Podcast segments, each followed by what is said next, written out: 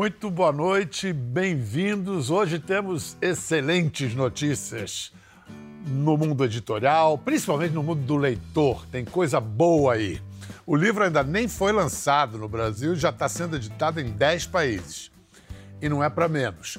Acontece aqui aquele evento raro e precioso do encontro do mais íntimo com o mais público. Uma esfera explicando a outra, erguendo a ponte do diálogo com os restos do muro da incompreensão. O autor dá a pista. Às vezes descobrimos coisas que já estavam a um palmo de distância, mas que não foram suficientemente olhadas. Pois é, a ele bastou olhar com amor de filho e atenção de sociólogo para seu pai. Um homem que por 50 anos costurou de caminhão a trama nacional de um Brasil tão dependente de suas estradas, de seus caminhoneiros, de suas cargas. Quando deu por olhar, o escritor viu também essa nação enredada numa ideia de progresso nefasta, transamazônica, devastadora, fundada num ideal, hoje a gente sabe, furado de grandeza, que ruiu graças junto à ditadura. O livro, curto em tamanho, é enorme em significado e tem como título uma frase de seu protagonista: O que é meu? E o que é dele é de seu filho também, é do leitor também. Página 14. O que é meu é tudo que vi e gravei na memória. Página 123. O que é meu só eu posso enfrentar. É um privilégio nosso conversar com o autor José Henrique Bortolucci. Muito bem-vindo, José. Muito obrigado, Biel. É um prazer estar aqui. Eu daqui a pouco conto como é que a gente já se conheceu. Ótimo. Eu andei ali na, na casa dos pais do, do Zé, fui recebido magnificamente. Zé, esse livro, ele comove o leitor, desafia de uma forma acolhedora, mas ele desafia também o, o livreiro. Em que instante ele vai botar ficção ou não ficção? Essa é uma questão que eu também não sei responder direito, viu, Bial? Porque esse é um livro, talvez, do que a gente, muita gente tem chamado de não ficção literária. Então, é um livro muito baseado em histórias reais, histórias na sua maioria uh, tiradas, né, extraídas dos relatos de vida, da memória do meu pai, mas também retirados da nossa história coletiva, da nossa história brasileira, da história do, da, da, formação do nosso território, da formação do, do, da, das nossas estradas, da construção do país. Ao mesmo tempo, né, eu uh, tentei, ao longo da escrita do livro, dar um, tra um tratamento literário para o material. Então, eu acho que o livro pode ser lido para quem está mais interessado nas questões do que é real, do que de fato aconteceu, ou do que pelo menos parece como realidade, mas também para quem busca histórias uh, para serem lidas como ficção, como literatura. Então, não ficção literária, acho que é um compromisso entre os dois. Deitando erudição. Vamos lá. É... O livro no, nesse livro, o Zé Henrique Bortolucci fala de seu pai, que nasceu José, mas ninguém chama de José, é o Didi em família, e para os seus colegas, companheiros caminhoneiros, sempre era o Jaú. Muito comum isso entre profissionais, desde caminhoneiros a jogador de futebol. O cara veio de Caçapava, é o Caçapava, veio Exatamente. de Jaú. Zé, por que, que você precisava escrever esse livro? Eu, há muito tempo, tinha vontade de escrever um livro sobre meu pai. Na verdade, é uma ideia da adolescência. Acho que desde que eu comecei a estudar um pouco mais sobre a história do país, mas também a ler um pouco mais de literatura, me interessar muito por literatura, eu comecei a pensar como é que as histórias que eu ouvia do, meu pai, que era caminhoneiro, então que voltava para casa uma vez a cada 40, 50 dias, se conectavam com a história do país. Então isso ficou na minha cabeça por muito desde, tempo. Desde adolescente, então você percebeu que tinha isso, que a que vida tinha alguma história. A sim. vida, aquele indivíduo contava a história da sociedade brasileira. Eu acho que na adolescência foi quando eu me lembro de pensar pela primeira vez que tinha alguma, alguma junção a ser feita entre uma biografia e uma história de um povo, de um, de um estado, de um país. Né? De um Isso projeto fui, de nação, inclusive. Né? De um projeto de nação com todos os seus problemas, todos os seus buracos, todas as suas violências. Né? E contar isso a partir não da perspectiva de um, digamos, de um grande líder político ou de uma figura pública reconhecida, mas daquilo que eu chamo muito respeitosamente da história de um homem comum. Né? A história de um trabalhador, a história de um caminhoneiro, que também é a história do meu pai. Tanto que você diz na página 22, como se narra a vida de um homem comum. Sou desafiado pelo silêncio das fontes, o apagamento de registros, daqueles que constroem o mundo, que escrevem suas histórias com mãos e pés, com palavras ditas e cantadas, com suor e a pele marcada. Você se emociona cada vez que você fala de seu pai, né? Até hoje, né? Sim, eu me emociono. É bom, esse livro ele é atravessado de emoção, né, Bial? Esse projeto todo do livro, né? Tanto da, desde a ideia original, como é que ela foi ao longo do tempo uh, amadurecendo, o projeto de escrita durante a pandemia e o contexto em que ele foi escrito, que foi um contexto que assim que eu comecei a escrever o livro, o meu pai foi diagnosticado com câncer, então toda a escrita do livro, desde as entrevistas com ele, a coleta do material, de outros relatos, os estudos das fontes, se deu nesse período de muitas dificuldades para minha família e, sobretudo, muitas dificuldades para ele. Né? O câncer então... se tornou um personagem do livro. Quer dizer, tem você, tem seu pai, tem o Brasil e é. tem o câncer como uma metáfora da colonização. Exatamente. Da nossa colonização interna. É.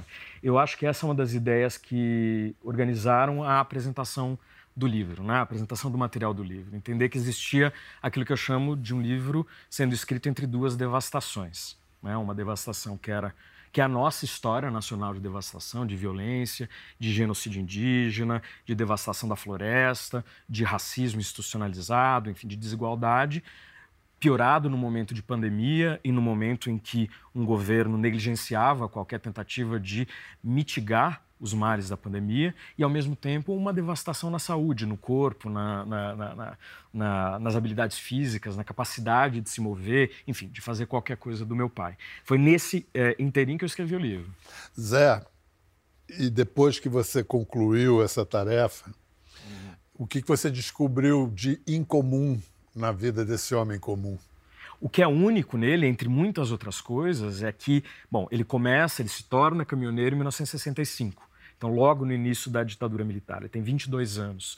E com 22 anos, ele sai de São Paulo e atravessa o Brasil para trabalhar na Transamazônica, na construção da Transamazônica, na construção das grandes estradas do Centro-Oeste, da região Norte, nas grandes obras do país, como caminhoneiro, carregando coisas daqui para lá e carregando mercadorias no momento em que a sociedade do consumo estava se expandindo muito no Brasil, né? o sonho da classe média e tudo mais. E nas frestas de tudo isso, a violência brutal da ditadura militar e ah, as promessas fracassadas de riqueza para uma classe trabalhadora, né? promessas que nunca vinham.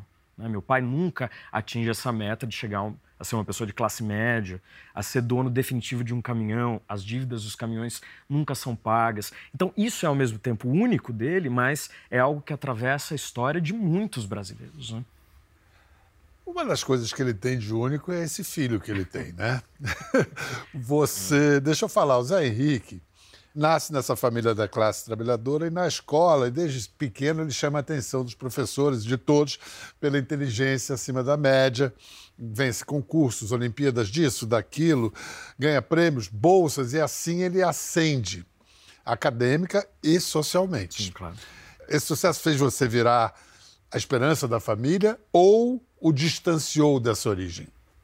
Eu acho que nenhum nem outro, quer dizer, distanciou certamente, para ser mais, é, para ser sincero, de uma certa forma, talvez não emocionalmente, porque eu acho que foi exatamente nos laços pessoais, nos laços de amor, de afeto, de compreensão, de contação de histórias, que a gente não se distanciou. Mas certamente eu habito um mundo que é radicalmente diferente do mundo que os meus pais habitam, onde eles circulam, onde eles foram criados, né? o tipo de consumo cultural que eles têm, a tudo linguagem, isso. Né? A linguagem, que é uma das coisas mais notáveis, né? que eu tento. O tempo uh, todo você fala disso. Como as novas palavras afastaram você de seus pais e, no entanto, como você guarda as velhas palavras que você ouviu deles. Sim. E esse livro, Bial, eu acho que isso eu só percebi ao escrever o livro, né? Foi uma certa forma de honrar também essa linguagem da classe trabalhadora que eu sempre ouvi, que ainda ouço dos meus pais, das minhas tias, dos meus amigos de Jaú, enfim.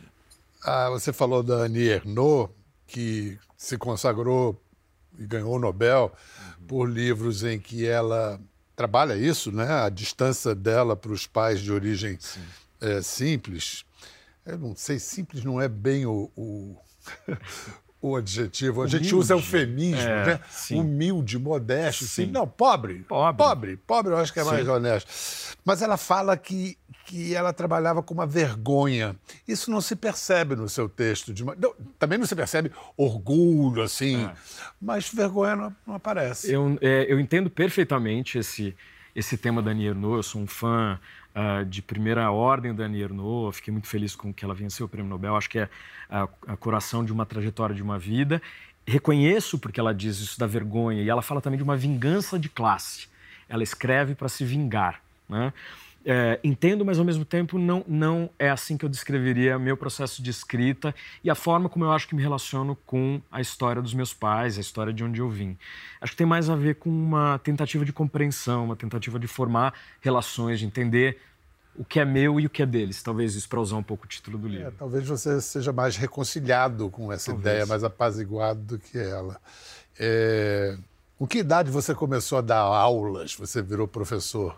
É, eu Uh, comecei a dar aulas na, uh, em faculdade com 22 anos, assim que eu terminei a minha faculdade, né? 22 anos, a é. idade que seu pai caiu na estrada como caminhoneiro. Pois é, não tinha, não tinha pensado nisso aí, mas é verdade. Curioso, né? é. E você, filho de caminhoneiro, nunca tirou nem carteira de motorista. Não. Você quer me falar mais sobre isso?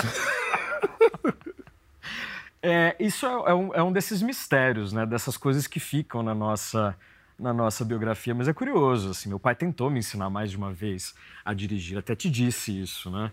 É, mas aí eu acho que é, eu sempre tive um grande desinteresse pelo carro, por automóveis, por veículos, e ao mesmo tempo não... Acho que certamente tem coisas mais profundas aí, que tem a ver com lidar com, com ser filho de um grande motorista, né? Alguém que não só dirigiu pela vida toda, mas se orgulha muito de que dirige muito bem. E ouvi os amigos dele dizendo isso dele. Então, certamente tem questões aí. Nessa que... caçamba ia você também, na família, sim, ia sim, todo sim. mundo. Exatamente. É, alguém das exatas diria, é um cara de humanas, né? Uhum. Não, não, liga para motor e essas coisas. Mas vamos lá. O, o Zé está dizendo, inclusive, ah, já te disse isso porque eu fui com meu filho filmando a casa dos pais de, de Zé Henrique e conheci a Dice, conheci o Didi, nós conversamos. É, então, estou só explicando isso. Daqui a pouco a gente vai, inclusive, ouvir é, o Didi e Dice também. Mas antes, para dar um pouco a ideia do espírito daquela época, daquela virada dos 60 para os 70 do Brasil Grande, a gente vai mostrar um trecho de um programa que ah, era, uma certa, era um certo agrado que se fazia ao regime militar, botando no ar Amaral Neto, o repórter. A engenharia de construção do Exército abriu cerca de 12 mil quilômetros de estradas e rodovias. Mas onde esse trabalho ganha nossa maior admiração é sem dúvida na Amazônia. Trata-se de uma ação conjunta entre o Ministério do Exército e órgãos federais, estaduais e municipais. Ação essa que possibilita a efetiva ocupação dos espaços amazônicos e que precisa ser conhecida em profundidade por todos os brasileiros, porque representa, na verdade, a presença de nossos irmãos fardados em missão de paz, integração e soberania.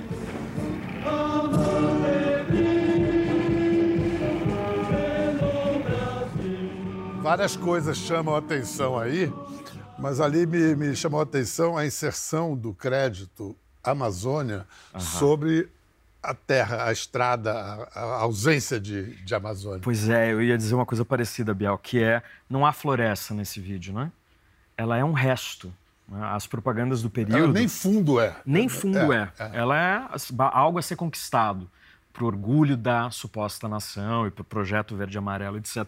Havia outras propagandas da ditadura militar, que eu fui vasculhar várias coisas para... E há, claro, uma grande literatura sobre, sobre o período, dizendo venha para o maior pasto do mundo para atrair pecuaristas para a Amazônia. Quer dizer, a Amazônia não é uma floresta com dignidade para sua existência, importantíssima para a humanidade, mas é um pasto a ser conquistado, derrubado e ocupado, né? Mais uma etapa de nossa cegueira, que é tão bem descrita pelo João Moreira Salles no, no livro Arrabaldes. Sim. João, aliás, que escreve a orelha do livro do, do Zé Henrique.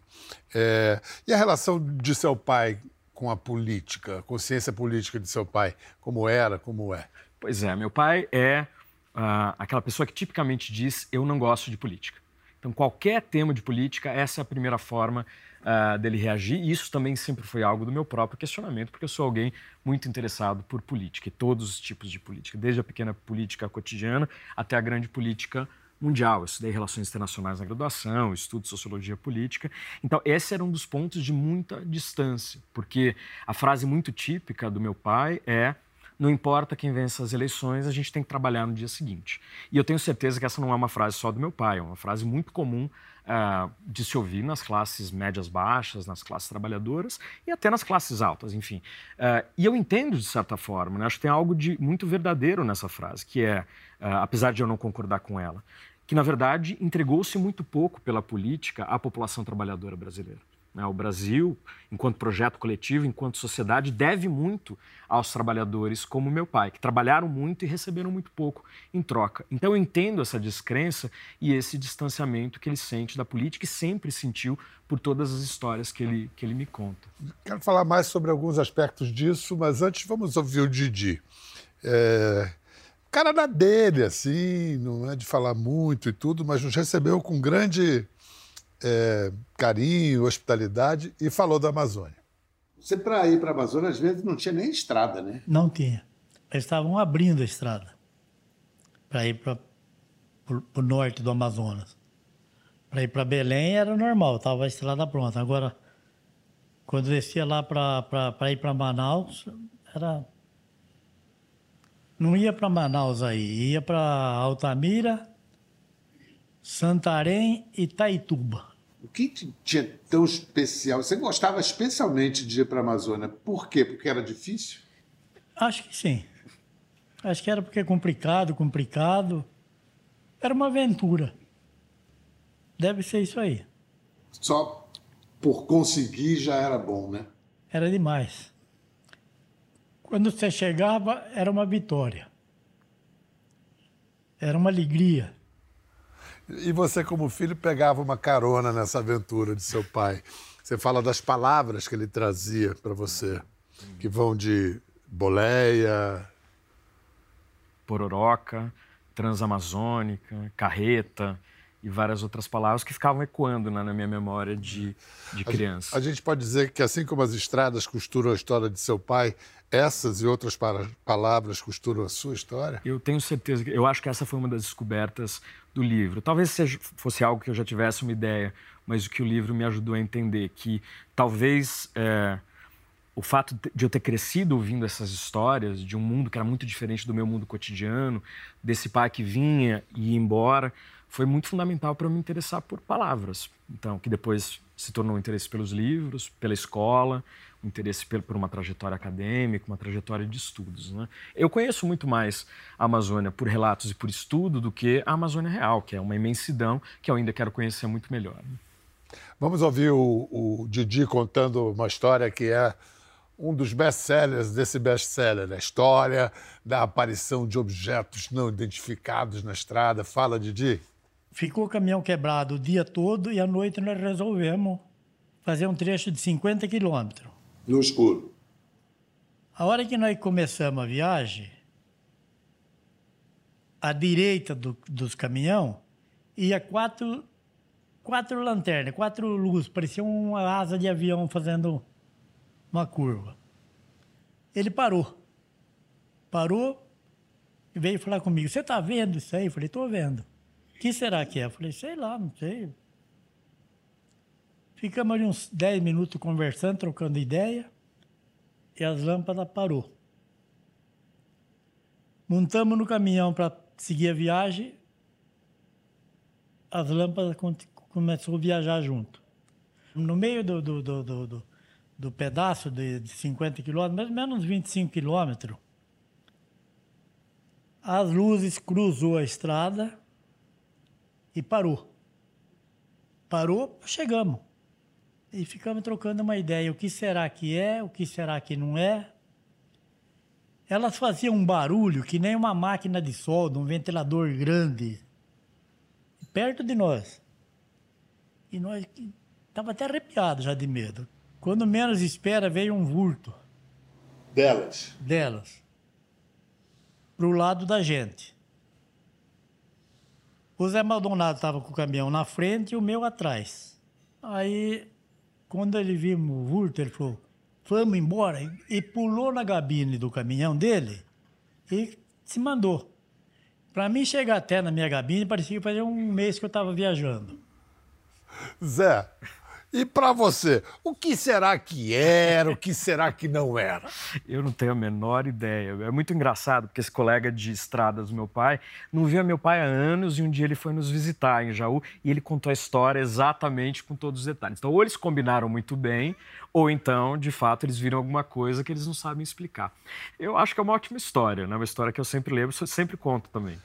Olha, objetos não identificados, usar. Uhum, exatamente. Voadores, rastejantes, de toda, de toda a natureza.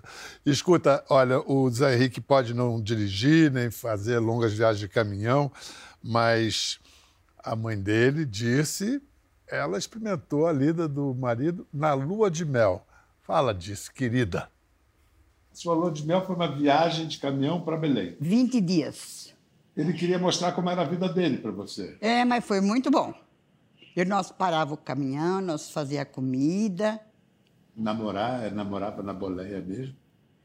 Lógico. A, na boleia tinha ventilador, o, o, lá, tinha a cama, formava a cama, e, e cortina toda a volta, uh, tranquilo. Eu fiz o Zé Henrique na boleia. Em toca-fita. Vocês lembram a, a noite? A última noite que nós dormimos na estrada. Eu queria que você lesse um, trecho que não foi escrito pelo Zé Henrique. Posso desde o comecinho? Desde Didi te amo. Ah, Didi, eu te amo. Somente sou feliz tendo você ao meu lado. Eu, você e o nosso filho. Cada dia que passa, te amo mais. Agora é dois coração que, me, que te ama. O meu e o nosso filho. Dido, Lembre-se desse alguém que muito a ama e sempre estará te esperando. Dir-se. E o fruto do nosso amor, nosso filho. Você. É quando eu estava grávida do Zé Henrique que eu escrevi isso aqui no livro. Esse texto de Dirce, de sua mãe, é de um caderno, de uma é. espécie de diário, que é uma das fontes também é, fundamentais do livro, né? Fundamentais do livro também. Ela é uma contadora de histórias também. Muito, é incrível, assim. Além de tudo, minha mãe é muito espirituosa, ela é muito engraçada, muito espontânea. Então, eu queria, de certa forma, trazer relatos uh, dela para o livro. Além de tudo, meu pai tinha pouquíssimos bilhetes, não tem quase nada escrito com a letra do meu pai. E ela tinha esse caderno, que é um caderno que ela manteve desde o começo do namoro com meu pai até exatamente esse trecho que é o trecho em que ela fala que ela está grávida de mim e ela manda um beijo para o meu pai e também um beijo meu para o meu pai. Né? Esse é o último trecho do, do caderno e ela nunca teve outros diários depois disso. Né? Ela está lendo o seu livro, o que, que ela disse? Ela está adorando, ela disse que está adorando, mas ao mesmo tempo ela está fazendo ali um, uma checagem de fatos. Ela está olhando e falando assim, mas isso aqui aconteceu mesmo? Como é que é isso aqui? E ela checa com você ou com seu pai? Acho que com os dois, mas comigo com certeza.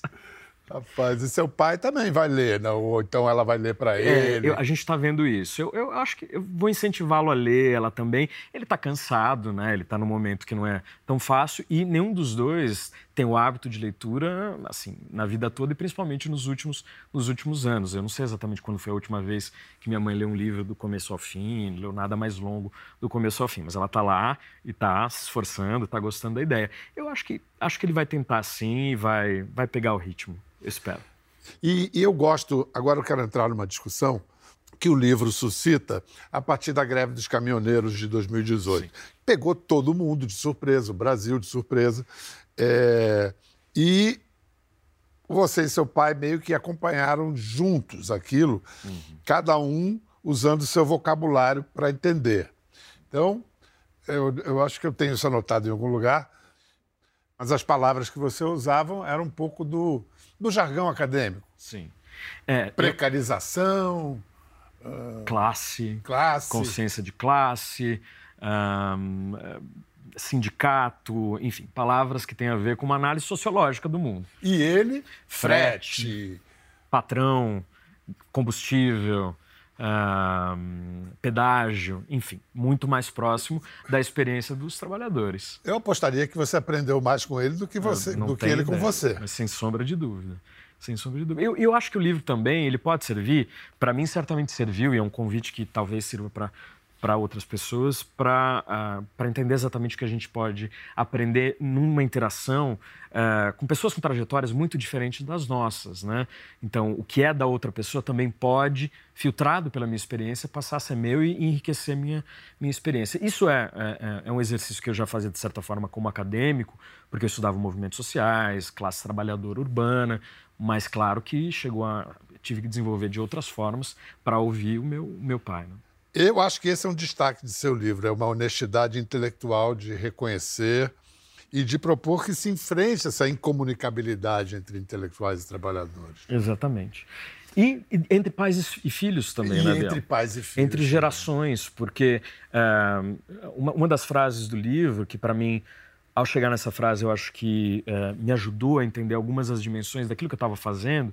Às vezes, você já escreveu, sabe que às vezes a gente entende no processo o que a gente está fazendo. Né, Biel? É, foi essa ideia de que a gente só pode falar a nossa própria língua quando a gente acerta as contas com a língua dos nossos pais. Né? É, isso tem a ver com diferenças de classe, mas não só. Com formas de ver o mundo, com formas de estar no mundo, gerações, trajetórias, tudo isso. Engraçado que eu, eu faço um, um símile quando eu escuto isso e me percebo muito desterrado, porque a língua dos meus pais foi o alemão que eles nunca me ensinaram. Olha só, eu vou ler um trecho do livro e depois eu quero repercutir é, contigo. E é sobre isso. Nossa frágil escuta e escasso diálogo com sujeitos das classes populares, a tão típica aversão das elites em entender os trabalhadores em seus próprios termos e não como projeções de nossos conceitos, teorias e visões de mundo. A elite da esquerda acadêmica e política, em sua grande maioria branca, masculina e economicamente privilegiada, costuma impor uma forma cruel de censura paternalista sobre as classes trabalhadoras, um mecanismo de defesa contra sua inclusão real no debate político. Em vez de silenciá-los com censura e armas, os calamos com ideias herméticas e instituições em si mesmadas que nos resguardam de um diálogo real. Está ansioso com o lançamento, Zé? Estou ansioso, estou muito feliz também, porque o livro está começando a chegar na casa de alguns amigos e as pessoas já estão reagindo a pequenos trechos que estão lendo.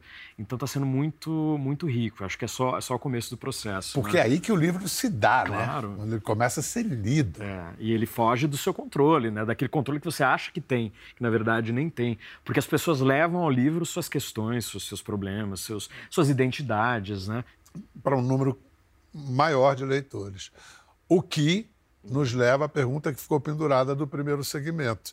Se essa exploração de um universo cultural, existencial, de, completamente diferente do seu, mas apesar de ser do seu pai tão próximo, traz pistas de como a gente pode abrir caminhos de compreensão entre diferenças que no Brasil é, muitas vezes parecem irreconciliáveis. E não estou falando de direita e esquerda, dessa polarização política, não. Estou falando, por exemplo, se quiser reduzir, inteligência e classes trabalhadoras. Não, sem dúvida, Bel. Assim, nós somos muito instados, né, no nosso dia a dia, a procurar pessoas muito próximas da gente, muito é, com que a gente se identifica por ver traços muito similares de comportamento, de criação raciais, de classe, de identidade sexual, tudo isso. É, eu acho que a riqueza da vida, a riqueza da arte também é tentar encontrar outros mundos, né? outras formas de ver o mundo, outras linguagens, outras formas de narrar. Eu acho que como exercício uh, de escritor, ou não necessariamente de escritor, alguém que queira mergulhar na história dos seus pais, mergulhar na história da sua cidade, na história da sua instituição e por aí vai, isso pode ser de uma riqueza realmente transformadora. Né? Eu acho que pode ser criadora de pontes também. Escuta, você certamente compreende melhor o seu pai hoje.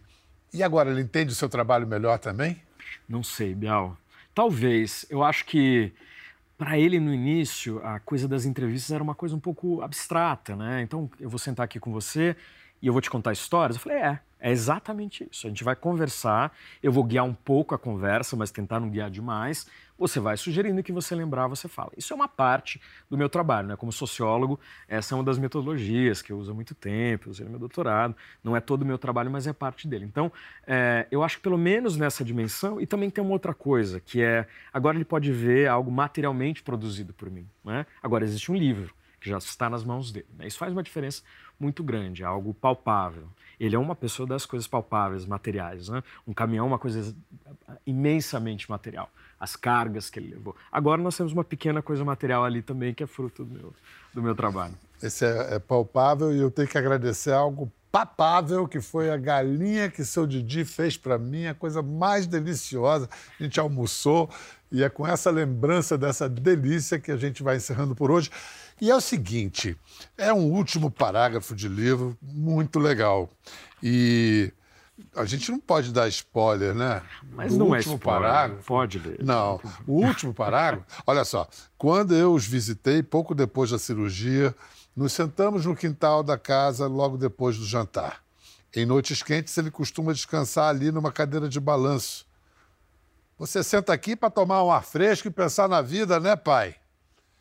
E aí o que ele responde você vai ter que ler e chegar à última linha para ver, e é imperdível. O que é meu, nas melhores casas do ramo, estreia literária de José Henrique Bortolucci. Leia, divirta-se, aprenda e se enriqueça. Um abraço, tchau. Obrigado, obrigado Zé, muito, muito legal. Muitíssimo Para ler a última frase vai ter que ler o livro. muito bom, muito bom. Quer ver mais? Entre no Globoplay.